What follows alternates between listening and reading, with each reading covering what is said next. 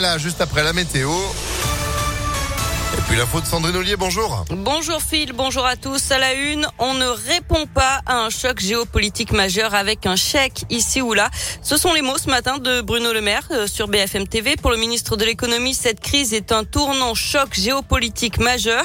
Il va falloir faire beaucoup plus attention à nos consommations d'énergie alors que les prix du gaz, de l'électricité, du carburant et des denrées alimentaires s'envolent à cause bien sûr de la guerre en Ukraine. Sur place, Moscou annonce ce matin que plusieurs couloirs humanitaires vont être ouverts aujourd'hui. Un cessez-le-feu également pour évacuer des civils des villes de Kiev, Kharkiv et Mariupol notamment. Les soldats russes qui se préparent à bombarder Odessa, le principal port d'Ukraine.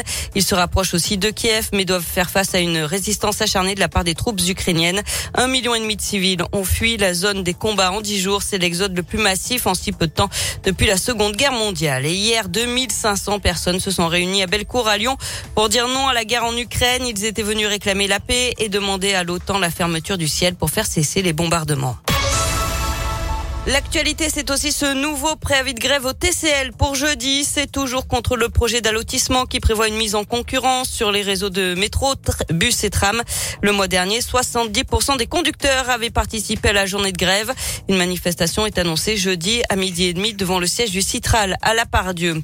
Jean Castex et trois de ses ministres à Neuville-sur-Saône aujourd'hui sur le site de Sanofi, et notamment pour présenter la stratégie maladies émergentes et infectieuses dans le cadre de France 2030.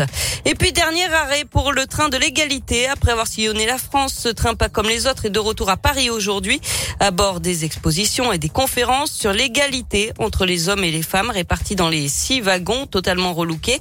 Des formations gratuites étaient aussi proposées à l'occasion d'une escale à Lyon vendredi.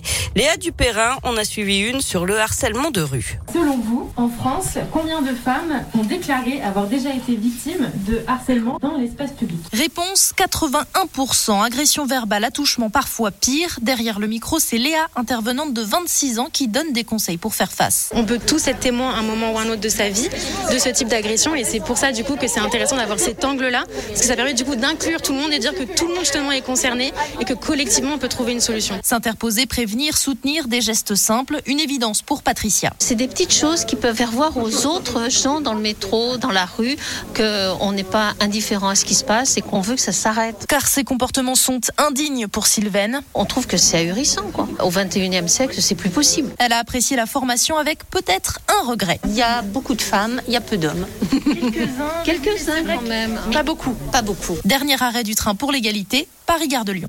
Et un reportage à retrouver sur impactfm.fr. Du tennis, et c'est la chinoise Shuai Zhang qui s'impose à l'Open 6e Sens Métropole de Lyon. Elle a mis fin en 3-7 à la superbe aventure de l'Ukrainienne Diana Yastremska qui avait fui les combats en Ukraine avec sa sœur juste avant d'arriver à Lyon. D'ailleurs, elle a annoncé qu'elle reversait les gains de son tournoi pour aider l'Ukraine, 14 500 euros environ.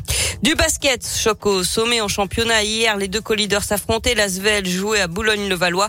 Match très indécis qui s'est soldé par la victoire des Parisiens 83 à 81.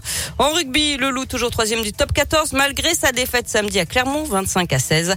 Enfin en foot, Nice prend la deuxième place du championnat après sa victoire 1-0 sur le PSG et la défaite hier de Marseille face à Monaco. Lyon n'est qu'à 5 points du podium désormais après sa large victoire à Lorient 4 buts à 1 vendredi. Et nos Lyonnais qui sont de retour à la maison. Euh, Ce sera dimanche face à Rennes. Bravo à Bruno ce matin que la chance de gagner ses invitations. Tous en tribune avec Impact FM. On en a pour vous, notamment tous les matins entre 6h et 10h, mais également à tout moment sur impactfm.fr. Sandrine, l'info continue aussi sur notre site et vous êtes de retour à 11h. À tout à l'heure. Eh ben, à tout à l'heure, 10h04, c'est la météo.